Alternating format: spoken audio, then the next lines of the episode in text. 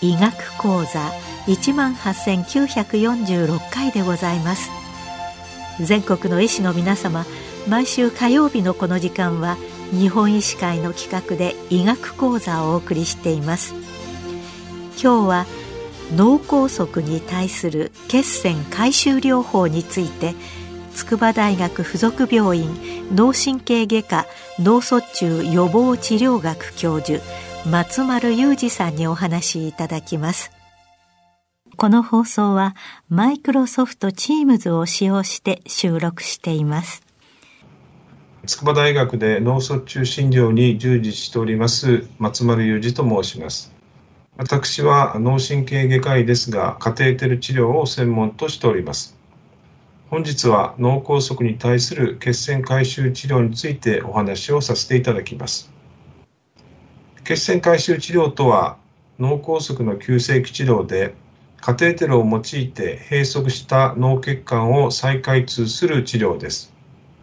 現在脳梗塞に最も有効な治療とされております。脳梗塞の急性期治療には従来いろいろな方法が試されました。いろいろな薬物や脳の低温療法バイパス治療など行われましたがどれも脳梗塞には明らかな効果がありませんでした。現在科学的に証明されている脳梗塞の治療としてはこの再開通治療だけです。再開通治療は脳梗塞が完成する前に閉塞した血管を再開通する治療で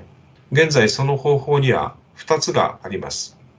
1つは発症4.5時間以内に TPA アルテプラーゼを点滴常駐する方法と本日お話しします血栓回収治療です。現在のところ脳梗塞に有効な治療はこの2つしかないわけですが将来的には細胞治療や再生治療が効果があるかと思いますけどもまだ研究段階であります。再開通治療としては心筋梗塞等の冠動脈閉塞に対する治療が先行しておりました。心筋梗塞では動脈硬化によって血管が閉塞するわけですがそれをカテーテルバルーンで拡張してステントを留置することで再開通します。脳の場合は後でお話ししますが脳塞栓症で閉塞することが多いためにステントやバルーンで再開通するのではなく閉塞した側線をカテーテルで回収してくる血栓回収治療が行われています。脳血管閉塞は心臓に比べると10年以上遅れると言われておりました。なぜかと言いますと脳梗塞は苦痛がないために患者さんがすぐに来院しないことがあります。そのために治療のタイミングを失ってしまうことがしばしばありました。また脳血管は大動脈からのアクセスが非常に困難で長く屈曲蛇行が多いために治療が困難でした。また脳の血管はくも膜下空に水の中に浮いているために極めて脆弱でまた脳の組織自体も非常に脆弱であるためにひとたび出血性の合併症が起きると重篤となってしまいます。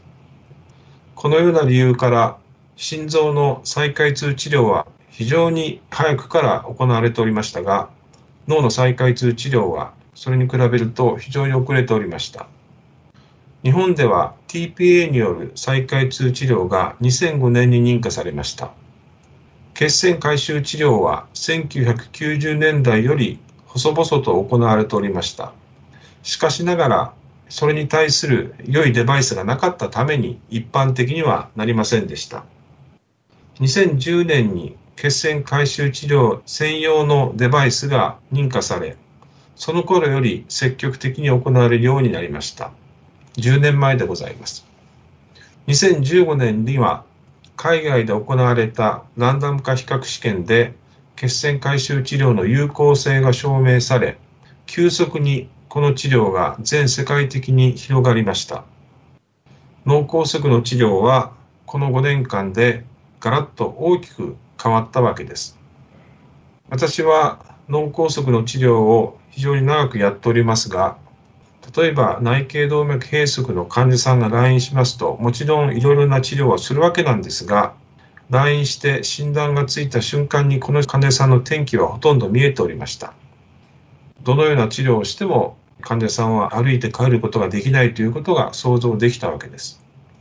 ただ、現在はこの血栓回収治療が非常に良いタイミングで行われると、最も重篤な内頸動脈閉塞症の患者さんでも歩いて帰る患者さんがたくさんいます。脳卒中診療に従事しているものとして治療が大きく変わったということをとても実感しています。それでは脳梗塞について少しお話をさせていただきます。脳梗塞には大きく3つのタイプがあります。1つは高血圧によって細い血管が閉塞するラクナ梗塞。これは比較的軽症です。もう一つが動脈硬化によって太い血管が徐々に閉塞するアテローム血栓症。これは症状が軽症なものから重篤なものにだんだんだんだん変化していくタイプです。そしてもう一つが心臓からの側線で脳の太い血管が突然閉まる心原性側線症があります。心原性脳側線症は太い血管が直ちに閉塞するため最も重篤です。多くの場合、その原因は心房細動です。心房細動によって左心房の中にできた血栓が脳へ流れて主幹動脈を閉塞するということです。その予防にはドワーク、直接経口抗予防薬が極めて有効ですが、まだこの薬が服用されてない場合や、休薬等によって心原性脳塞栓症が起きる患者さんがたくさんいらっしゃいます。心房細動はご高齢の方に多いため、心原性塞栓症もご高齢の方に多く発症します。心原性脳塞栓症は内科治療のみでは半数以上が死亡か要介護という転機を迎えてしまいます。まあ、急性期の TPA の効果も限定的で、血栓回収療法が極めて有効であります。血栓回収療法の適用ですが、これは脳梗塞が完成していない脳主管動脈閉塞の患者さんです。脳梗塞が未完成とはどういうことかと言いますと、血管が詰まりますと、直ちにその中心部は脳梗塞になっていきますが、そこから1時間あるいは数時間をかけて脳梗塞はだんだん広がっていきます。なので、発症直後はまだ閉塞した血管の領域すべてが脳梗塞になっているわけではありません。一般的に発症6時間以内であれば脳梗塞の未完成の可能性が高く、この血栓回収療法の適用となることが非常に多いです。6時間以降であれば、画像検査で脳梗塞の完成の有無を確認することができるために、それによって適用を検討します。主幹動脈閉塞は広範な脳虚血を起こしますので、症状は一般的には重篤です。ザクナ梗塞等の軽症の脳梗塞でも顔、手の麻痺、言葉の障害はしばしば出ますが、脳主管動脈閉塞ではこれに加えて病変則への共同変死、失語、病変の体側の変則無視というような症状が出ます。この主管動脈閉塞に特異的な症状は広範な脳虚血があること、大脳皮質の症状であるということが言えます。特に共同変死は病変則を向く眼球位置以上で広範な脳虚血があることを示します。一般的に血栓回収療法の適用は発症が6時間以内、中等度以上の症状がある脳梗塞が限定的という患者さんです。ただそれ以外でも脳梗塞がまだ完成しなければ適用があります。米国のデータでは発症から24時間まで効果があったということが証明されています。治療の方法ですが、患者さんが到着しますと、直ちに採血と画像検査をします。画像検査で出血や広範な脳梗塞がなく、脳主管動脈が閉塞していることが疑われた場合には、直ちに患者さんを血管造影装置に連れて行きます。一般的には局所麻酔で大腿動脈を栓死し、太いガイディングカテーテルを頸部の血管まで誘導した後に、細いカテーテルを病変部に到達させます。再開通する方法は2つあって、1つは吸引カテーテルを用いる方法で、これを血栓まで接触させて、ポンプにつないで陰圧をかけ、血栓を吸い取る方法です。もう一つは閉塞した血管の先までマイクロカテーテルを通して、ステント型カテーテルでその血栓を掴んで回収してくる方法です。共に極めて有効な方法で、現在では8割から9割血管を再開通させることができます。血栓回収療法の効果は劇的で、保存的な治療だと回復される方は10から20%なのに対し、血栓回収療法では50から60%の方が自立した生活ができるようになります。また非常に重要なことは治療が早ければ早いほど効果があるということです。脳主管動脈閉塞では虚血の中心部は直ちに脳梗塞になりますがそれがじわじわと時間をかけて周辺部まで広がっていきます。なので、再開通までの時間が早ければ早いほど効果が高く、例えば3時間以内で再開通ができれば、6割から7割の人が自立した生活ができますが、6時間ぐらいになってしまうと3割から4割ぐらいと、自立できる人の割合が少なくなってしまいます。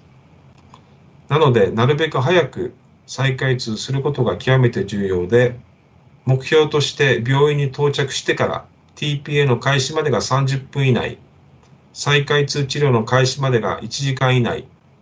再開通治療が完成するまでが90分以内を一つの目標としています。血栓回収治療は現在おそらく日本では年間1万3000人から1万5000人程度の方が受けられていると思います。それでも新規脳梗塞患者の5から10%でまだこの治療を受けることができない人や地域があるかと思います。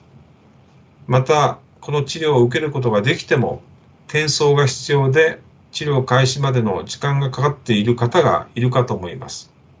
このあたりが問題点で今後解決していく必要があると思います。この治療を普及するには、治療院の育成や治療施設の見える化、救急搬送体制の確立が必要となっています。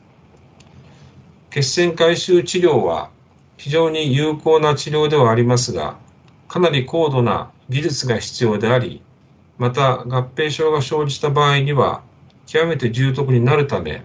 この治療院には専門医が必要となっています。日本脳神経血管内治療学会が認める専門医か、その実施医がこの治療を行っています。専門医が現在1500名、実施医が300名なので、治療医の数としてはかなり多くいることになります。治療施設は血管造影装置があり、放射線技師やその他のスタッフが24時間対応な施設なので、これは限りがあります。日本脳卒中学会では脳卒中センター認定を始めました。まずは一次脳卒中センターが975施設認定されています。これはおおむね二次料圏に一つはあることになりますが、一次脳卒中センターでは TPA アルテブラーゼの常駐療法が24時間365日できる施設であります。今後、この血栓回収療法ができる施設、血栓回収脳卒中センターの認定が始まると聞いています。救急搬送体制ですが、各地の救急隊は病院前に脳卒中であるかどうかを判断しています。多くの場合はシンシナティ脳卒中病院前スケールを用いており、顔、手の麻痺あるいは言葉の障害があった場合には脳卒中を受け入れる施設現在で言いますと一次脳卒中センターに金さんを搬送します。しかしながら一次脳卒中センターすべてで血栓回収療法ができるわけではないので脳主管動脈閉塞が疑われた場合には直ちに直接この血栓回収療法ができる施設に搬送することが理想的です。しかし、先ほどのシンシナティスケールでは主管動脈閉塞を判断することはできません。脳主管動脈を疑う症状としては、共同変死、失語、虫、心房細動などなので、このような所見があった場合には、血栓回収ができる施設に直接搬送することが理想的です。現在、主管動脈閉塞を予測できるスケールが検討されています。血栓回収療法がうまくいきますと、非常に重篤な主管動脈閉塞でも極めて良好な転機を迎えることができるわけですが、この治療が受けられないと多くの方は寝たきりになってしまったり死亡してしまいます。この治療が24時間365日迅速にできるようにするために多くの脳卒中診療スタッフが必要です。また、大型の血管造影装置やストローケアユニット等も必要になってきます。今後予定されている2024年の医師働き方改革では、医師の働き方が大きく変わるために、血栓回収が常にできる施設をするためには、さらに多くのスタッフが必要になると思います。どうしても集約化は避けられないところだと思います。本日のお話をまとめさせていただきますが、脳梗塞に対する血栓回収治療は脳主管動脈閉塞に対して極めて有効です。適用となる患者さんは発症6時間以内で中等度以上の症状があり、脳の太い血管主管動脈が閉塞している方です。6時間を超えても脳梗塞が完成していない場合には治療適用がある場合があり、米国の研究では発症24時間までの効果が証明されています。ぜひとも心房細動があり、共同変死や失語、虫等の大脳皮質の症状がある重篤な脳梗塞を疑われた場合には、直ちにこの血栓回収治療ができる脳卒中センターへ搬送、転送していただくのが良いかと思います。ご清聴ありがとうございました。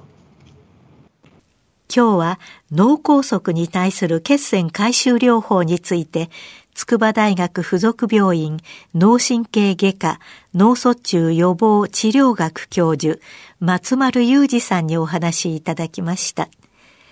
なお、この放送はマイクロソフト Teams を使用して収録いたしました。